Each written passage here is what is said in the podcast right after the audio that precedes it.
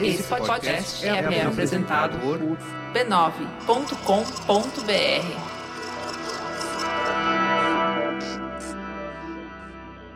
Era duas e pouca da manhã quando o Pompeu foi acordado com barulhos de explosão e gritaria de gente correndo pela rua. De olhos arregalados e coração saindo pela boca, ele andou com muito cuidado até a janela do quarto e abriu para saber o que estava acontecendo lá fora.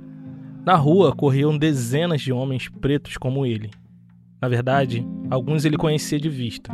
Todos vestiam longas roupas brancas e carregavam armas de fogo e espada nas mãos. Pompeu rapidamente fechou a janela e voltou para a cama. Precisava dormir. Dali a poucas horas ele estaria de pé para montar sua banca de quitanda no centro de Salvador. Mas naquela madrugada em específico, a cidade mais negra do império não iria dormir bem.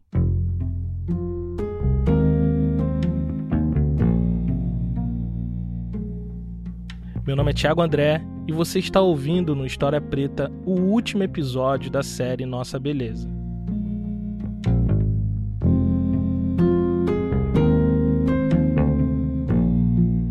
Episódio 3 Proteção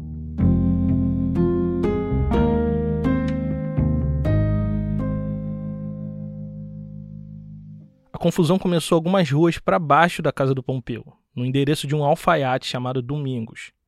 No porão da casa desse sujeito estava rolando uma reunião de africanos muçulmanos que planejavam tomar a cidade pela manhã e começar uma revolução negra. O levante estava marcado para 5 da manhã de um domingo de janeiro de 1835 do calendário cristão. Mas esse domingo não era qualquer domingo. Era o dia da Nossa Senhora da Guia, um bom dia para se rebelar já que toda a comunidade branca da cidade estaria entretida com os festejos da santa e a escravaria estaria mais livre da vigilância senhorial. Mas alguém vazou a informação do levante para as autoridades do império. Era 11 da noite quando o juiz de paz responsável foi comunicado da possível revolta.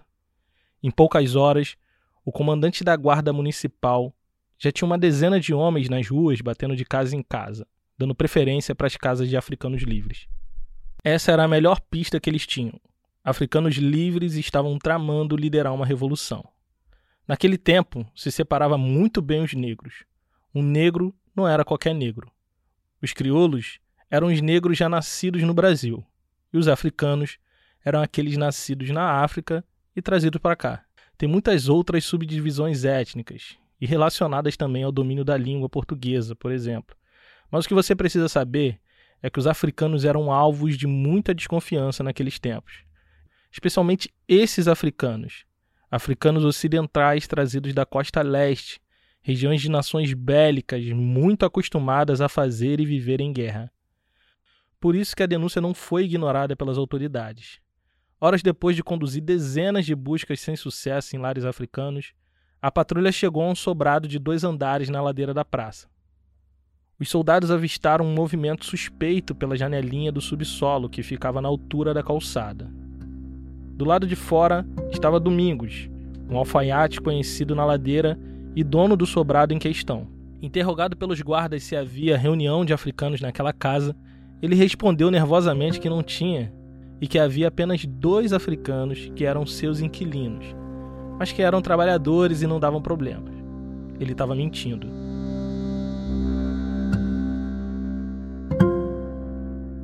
Eles eram sim trabalhadores e não davam problemas. Mas não tinha só dois africanos ali dentro. No subsolo do sobrado estava reunido mais de 50 muçulmanos negros.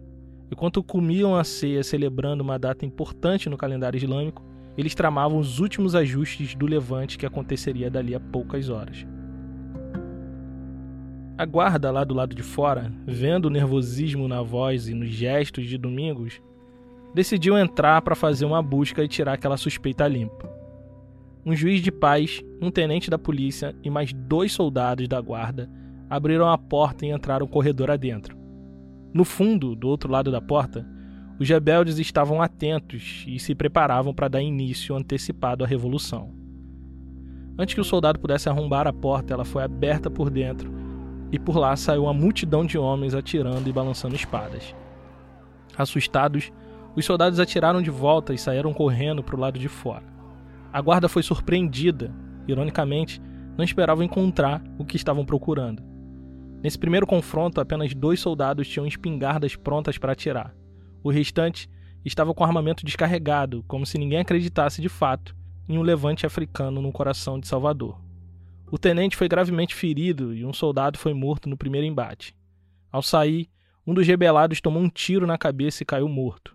O restante entrou em confronto e pôs os outros soldados do governo para correr. A batalha começou ali na ladeira da praça e se estendeu por toda a cidade. Rebeldes escondidos nos outros cantos de Salvador, ouvindo barulho, juntaram-se aos amigos recém-descobertos.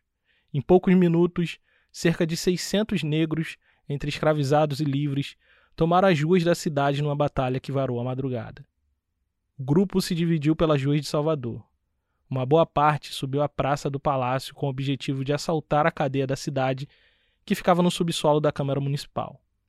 Eles pretendiam soltar um prisioneiro chamado Pacífico Licutã, um mestre muçulmano muito respeitado na comunidade negra. Além disso, eles pretendiam roubar as armas de fogo e libertar outros africanos encarcerados. Mas o plano, infelizmente, deu errado. Antes que pudessem conseguir arrombar o portão da câmara, foram surpreendidos com tiros vindos do lado de fora, atrás deles, e também do lado de dentro, por detrás dos portões. Muitos rebeldes foram feridos e tirados de combate nesse momento. Eles precisaram recuar, e os planos aqui começaram a dar errado.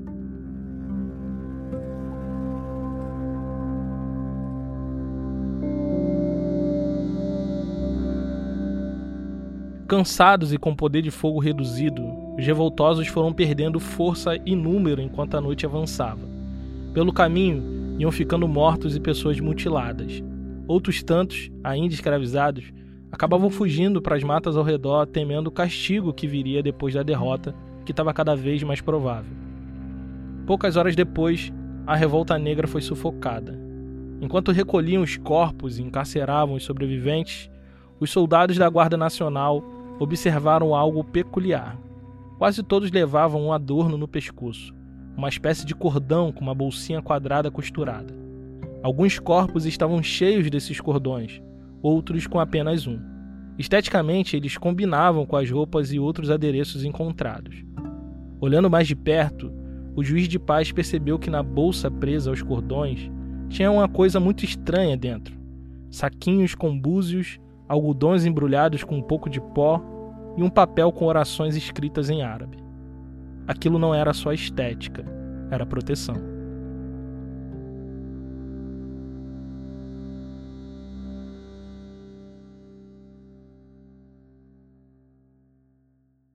Apenas um dia depois do levante, as autoridades se dedicaram a investigar os envolvidos. Para isso, expediram uma série de mandados de busca para interrogar suspeitos e possíveis participantes que conseguiram fugir da cena de ação dos conflitos. Foi o caso do Antônio, um escravizado registrado nos autos do inquérito como sendo de nação Nagu, que é como os iorubás eram conhecidos na Bahia daquele tempo. Como eu disse, os pretos não eram apenas pretos. A origem étnica importava naquele tempo na Bahia, e para aquela investigação específica importava muito mais.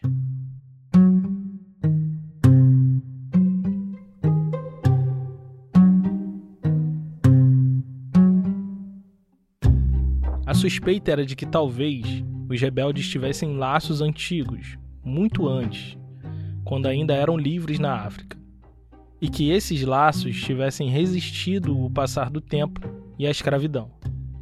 Mas Antônio explicou aos sujeitos ali sentados que a coisa ali na terra dos brancos não era tão simples assim. Ainda que todos sejam Nagu, lá cada um tem sua terra. Aqui as pessoas escravizadas precisaram se unir, recriando nações e modos de viver baseado nas semelhanças culturais, principalmente religiosa e linguística. Mas lá em África, as fronteiras eram outras. Todos eram nagôs, partilhavam de tradições religiosas semelhantes, estruturas sociais e políticas, e até a língua era a mesma, mas cada um era de um canto. Sobre os nagôs, aqui no caso, estava a principal suspeita do atentado. Antônio estava ali por isso. Todos sabiam quem ele era e de onde ele tinha vindo. Sua origem étnica estava na cara, literalmente. Assim como muitos outros nagôs na Bahia, ele tinha seu rosto marcado com cicatrizes específicas, cuidadosamente desenhadas com lâminas afiadas por especialistas de sua terra, geralmente filhos de Ogum, o orixá da metalurgia do ferro. A esse tipo de corte voluntário, o Ocidente chamou de escarificações, que na raiz da palavra quer dizer algo como rasgo, cicatriz. Mas em tradições africanas, as palavras que melhor definem essa prática se aproxima muito do significado de escrita. Essas modificações corporais, elas vêm justamente para que você seja lido, né, dentro da sua sociedade e também fora dela. Essa é a Natália Grillo, editora e curadora da revista digital de Cheiro. Lá ela publica suas pesquisas sobre arte e estética nas tradições negro-africanas. Essas marcas, elas também te dão passagem, né? te abrem possibilidades, porque a partir da leitura que é feita no meu corpo, eu vou poder acessar certos espaços. Né? Então, se eu carrego todas as marcas né, é, que uma etnia determina, eu já sou uma pessoa velha, eu já passei por todas essas iniciações, eu sou uma pessoa extremamente respeitada. Era o caso de Pacífico Licutan, líder muçulmano que os rebeldes tentaram libertar na madrugada do Levante. Nos autos do inquérito, o escrivão de polícia descreveu os desenhos complexos em seu rosto como sinais com cortes perpendiculares e outros transversais, formando figuras geometricamente simétricas. Esses cortes não eram feitos de maneira aleatória, tinham um padrão e, como eu disse, simetria, o que deixa bem claro a intenção de quem desenhava, de antes de tudo, obedecer algum tipo de senso estético que agradasse aos olhos de quem visse. Se você ouviu o primeiro episódio dessa temporada, deve saber que em muitas sociedades africanas a arte ocupa a totalidade da vida cotidiana. Absolutamente tudo abriga uma estética que aponta para o belo. A identidade de um grupo está intimamente ligada às intervenções que ele imprime, tanto nas casas, nos murais, nas árvores, vestimentas, adornos e até mesmo no seu próprio corpo. As escarificações, por exemplo, cumprem diversas funções sociais a depender da etnia do sujeito. Mas em todas elas, há um sentido estético, com padrões geométricos e simetria que são agradáveis aos olhos humanos. Há nisso, antes de tudo, uma busca pelo embelezamento do corpo. Mas não só isso. Em, em sociedades, por exemplo, como a sociedade Igbo, na Nigéria, eles têm uma escarificação muito tradicional chamada Ishi, né? uma escarificação que só é feita em membros de, de da, da maior classe social que eles têm, assim, da aristocracia Igbo.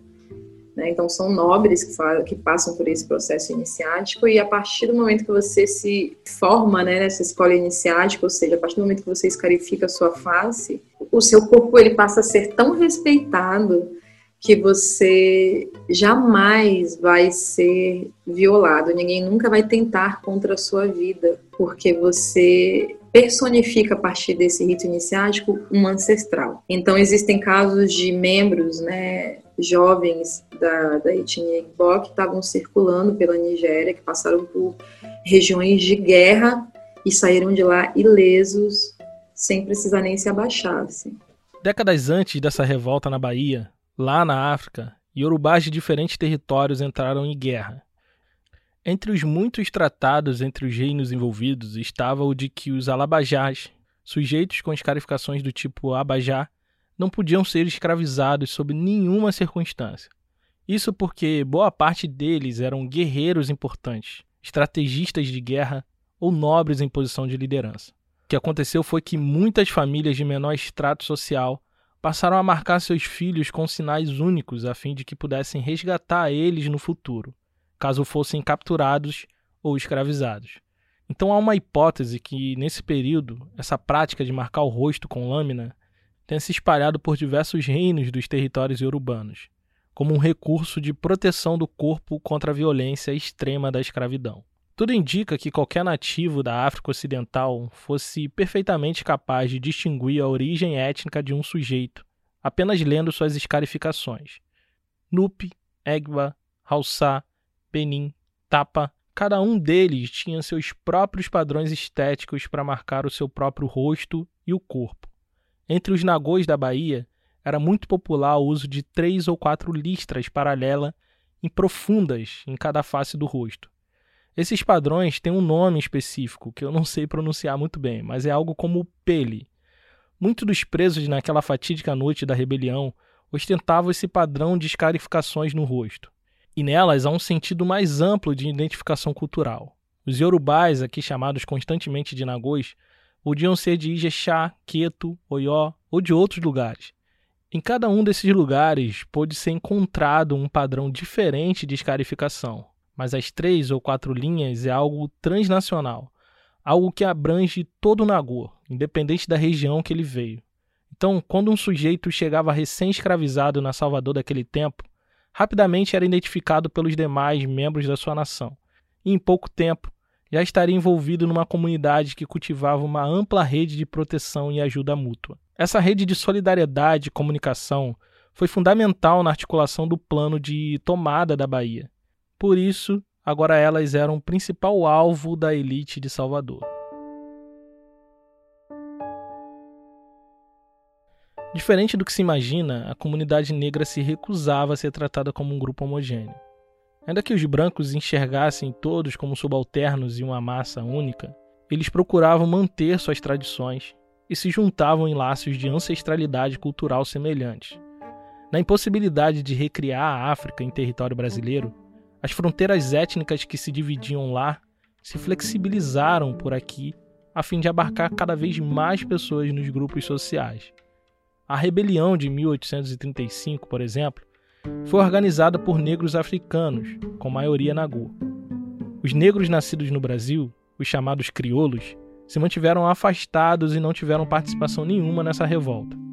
Eles eram filhos da terra, cultivavam valores culturais africanos e europeus simultaneamente.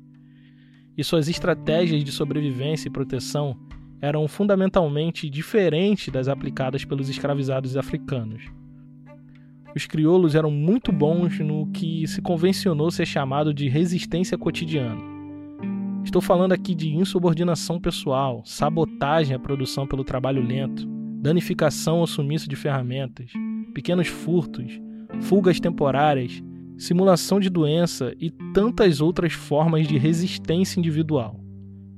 Enquanto os escravizados estrangeiros quase sempre explodiam em revoltas e conflitos, os crioulos costumavam adotar estratégias individuais que aos poucos ia desgastando a classe senhorial, fazendo da vida deles um verdadeiro inferno.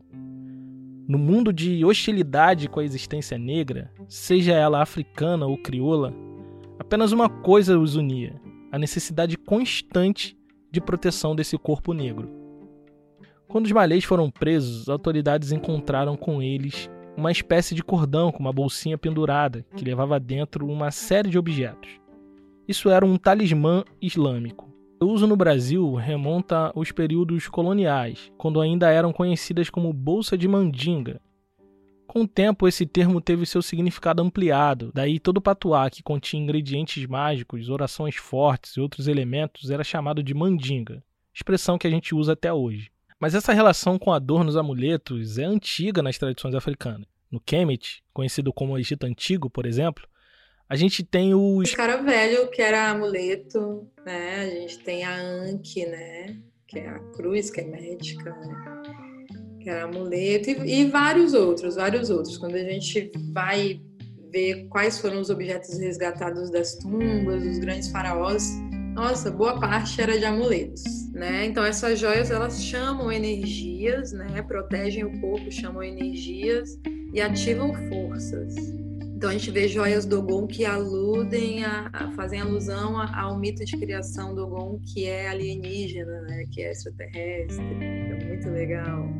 Simboliza a estrela Sirius né? Muita coisa assim. Então, a, joalheria ela conta muita história, ela passa, transmite muita mensagem e também concede poderes. Os amuletos malês eram muito populares na comunidade africana da Bahia. E seu uso não era restrito aos muçulmanos. A fama que os muçulmanos nagôs tinham eram de serem conhecedores dos altos processos mágicos e de feitiçaria. Então, seus cordões, além de constituírem uma estética característica, combinando com o resto da vestimenta, conhecida como abadá, tinham uma reputação inquestionável de possuírem fortíssimo poder protetor. Mas apesar dessa popularidade dos amuletos malês, eles eram apenas um dos muitos sujeitos que abasteciam o imaginário místico baiano com objetos protetores. Na Bahia, mulheres negras subverteram a ordem colonial, portando pesadas joias de metais preciosos, cordões, braceletes, anéis, que, para além da estética agressiva ao status quo, uma negra com muitas joias, representava a conquista da liberdade e a garantia de proteção para as futuras gerações de suas famílias. Mas sobre isso ouviremos quando voltarmos.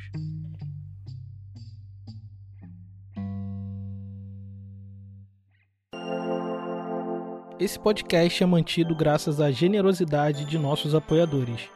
Por enquanto, o História Preta é escrito, editado e publicado por mim no meu tempo livre, e por conta disso, nossos episódios têm a periodicidade quinzenal.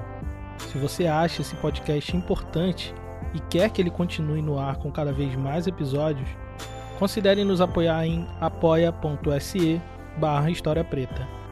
Partir de R$ reais você nos ajuda e em troca recebe no seu e-mail uma newsletter com tudo que li, vi e ouvi para produzir esse episódio.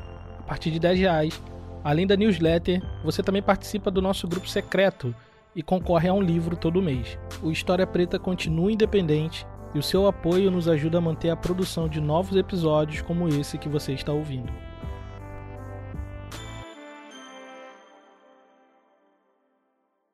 Seja no Rio, em Minas ou Salvador, para onde seu olho apontasse era impossível não encontrar um escravo de ganho. Eles trabalhavam nas mais diversas atividades no cotidiano das cidades: sapateiro, alfaiate, carpinteiro, lixeiro. Quase toda atividade manual era desempenhada por um escravo de ganho. Eram chamados assim porque o ganho do seu trabalho diário era dado ao seu senhor. Não trabalhavam na lavoura nem em casa eram alugados para serviços manuais de variada complexidade. Acontece que, em muitos casos, se um escravizado desses ganhasse lucros maiores que o valor da sua diária, podia ficar com a sobra do ganho, conseguindo juntar uma grana para fazer o que quisesse dela comprar roupa, amuletos de proteção ou a própria liberdade.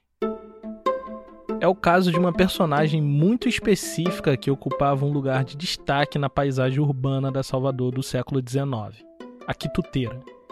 Geralmente mulheres negras crioulas que trabalhavam na venda da comida de rua. Essa atividade, quase que exclusivamente feminina, rendia muitos lucros e dava uma oportunidade única delas juntarem uma boa grana e comprar sua liberdade. Era do mingau, do pirão de milho, do inhame com carne que vinha a chave que abriria a porta da liberdade para muitas mulheres negras daquele tempo. E para uma mulher dessas, conquistar a liberdade significava libertar também seus filhos e netos que ainda iriam nascer. Andando em praça pública era muito fácil reconhecer essas mulheres. Elas vestiam diferentes tipos de turbantes. Suas batas, saias e panos de costa exibiam uma variedade considerável de texturas e cores vivas. Do pescoço pendiam joias, nos pulsos levavam braceletes, anéis nos dedos e balangandãs pendurados na cintura, todos feitos em metais preciosos.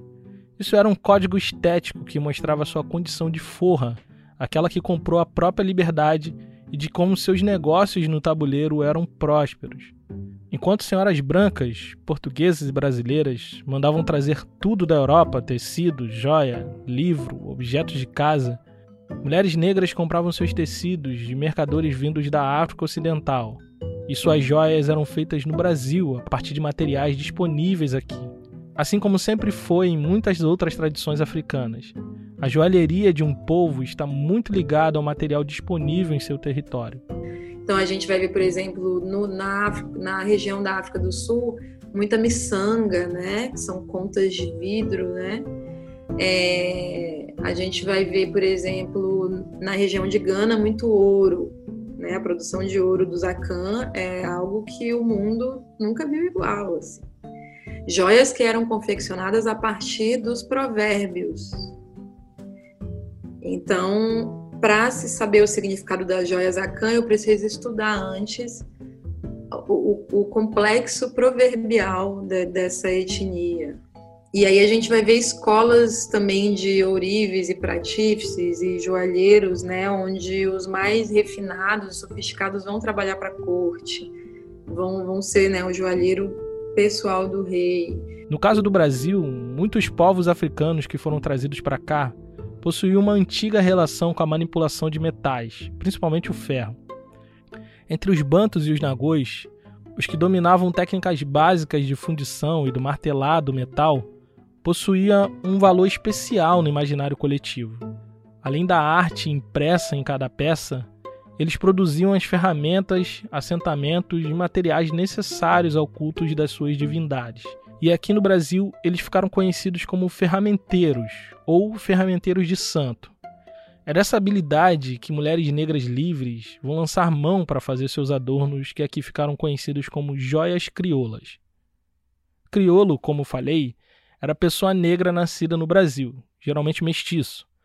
Mas essa expressão também podia ser usada em outros contextos. Na América Espanhola, por exemplo, crioulo era todo branco, filho de espanhol que era nascido na América.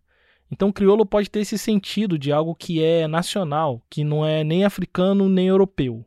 É uma junção das duas coisas, o resultado de um choque cultural forçado que só poderia existir num contexto de colonização. É nesse sentido que as joias dessas mulheres ficaram conhecidas como crioulas. Elas tinham uma estética única, uma arte concebida na diáspora, nas frestas das existências culturais, que misturava diversas heranças africanas, europeias e indígenas, com estilos que passeavam pelo barroco, rococó e o neoclássico. Os colares das crioulas eram muito semelhantes àqueles colares de contas feitos com pérolas perfuradas e atravessadas com fio. Mas no lugar das pérolas tinham esferas de metal dourado oco, decorado com pequenos fios e grãos de ouro. À primeira vista, um desavisado poderia pensar que isso era uma imitação das joias europeias. Porém, há uma referência clara aos fios de conta encontrados entre os bantos e urubais e também na África do Sul. A diferença estética entre os colares das brancas e das negras está na quantidade dos adornos utilizados de uma vez e também no tamanho. O comprimento de um colar desses podia chegar a um metro e até a altura do umbigo, e na sua ponta ostentava quase sempre algum pingente com significado mágico, uma roseta, uma figa ou até mesmo uma cruz. Os anéis, braceletes e brincos seguiam mais ou menos a mesma lógica de hibridização estética. Eram talhadas no estilo barroco, o mesmo encontrado no interior das igrejas católicas, que também foram moldadas, vejam só, pelas mãos negras de homens escravizados. Mas de todas as joias crioulas, uma em específico, por conta da sua singularidade, desperta o meu interesse. São as pencas de balangandãs. A começar pelo nome, né?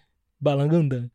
Essa joia era usada pendurada na cintura, área de forte significado religioso, por ser próximo do ventre, um lugar de fertilidade se parecem muito com o molho de muitas chaves em seu formato, mas no lugar das chaves teria um monte de objeto pendente, como se fossem pingente mesmo, pendurado por um arco duplo com fecho. Quando uma mulher negra, portadora de um balangandã, andava, fazia um barulho tipo chocalho, sabe? De objetos metálicos se batendo.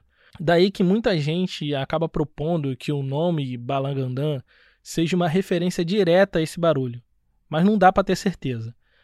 A verdade mesmo é que a gente sabe muito pouco sobre as origens desse objeto.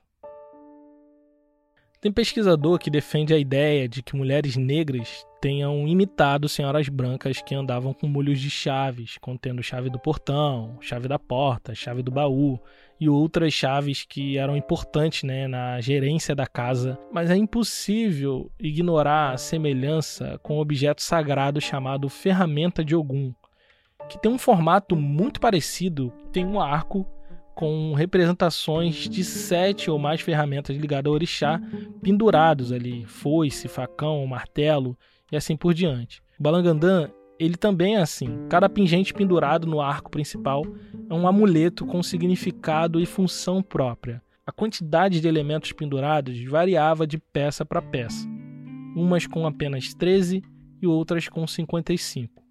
Isso tudo dependia do gosto e da necessidade de quem usava. Era uma joia absolutamente pessoal e única.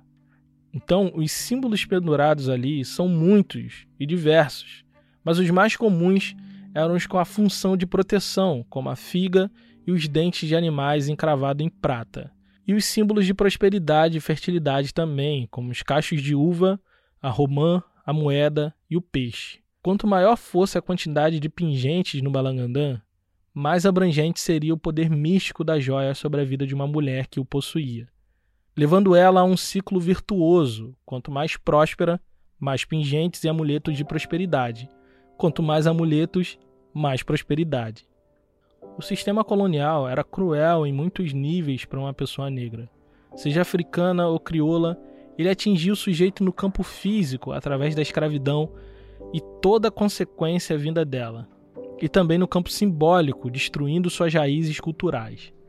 Durante o interrogatório após o levante de 1835, todas as pessoas consideradas suspeitas insistiam em estabelecer uma certa dualidade e até mesmo um antagonismo entre a terra de pretos e a terra de branco. Acredite se quiser, mas a terra de branco, na concepção negra, era a Bahia, e a terra de preto era, obviamente, a África. Inúmeros sujeitos que passaram por essa investigação diziam que tinha um nome na terra de preto que foi trocado na terra de branco, ou que tinha aprendido a ler e a escrever na terra de preto e continuava a fazer isso na terra de branco, que tinham feito marcas em seus rostos na terra de preto, bem antes de chegar na terra de branco.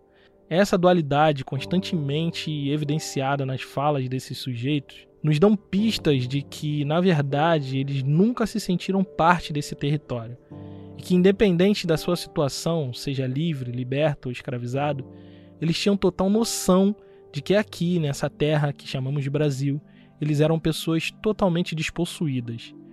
Na visão dos sujeitos negros que aqui viviam, o sequestro de pessoas na África era uma hecatombe sem precedentes. Porque em diversas tradições culturais, o corpo ocupa um papel de centralidade na conexão do sujeito com a criação como um todo. Tirar esse corpo de seu território, o afastar dos seus ancestrais, e trazer para uma terra estranha se traduzia num sentimento constante de estar desprotegido no plano espiritual, entregue à sua própria sorte. Então, o uso de talismãs e joias amuletos no corpo negro em diáspora ganha um novo sentido. Não era só estética ou prova de ascensão social, era também proteção física e simbólica. Do talismã malê com orações, búzios e encantamentos, aos balangandãs com suas dezenas de objetos místicos pendentes, os adornos são âncora de sustentação espiritual que mantém um corpo negro confiante nesse território hostil chamado Brasil.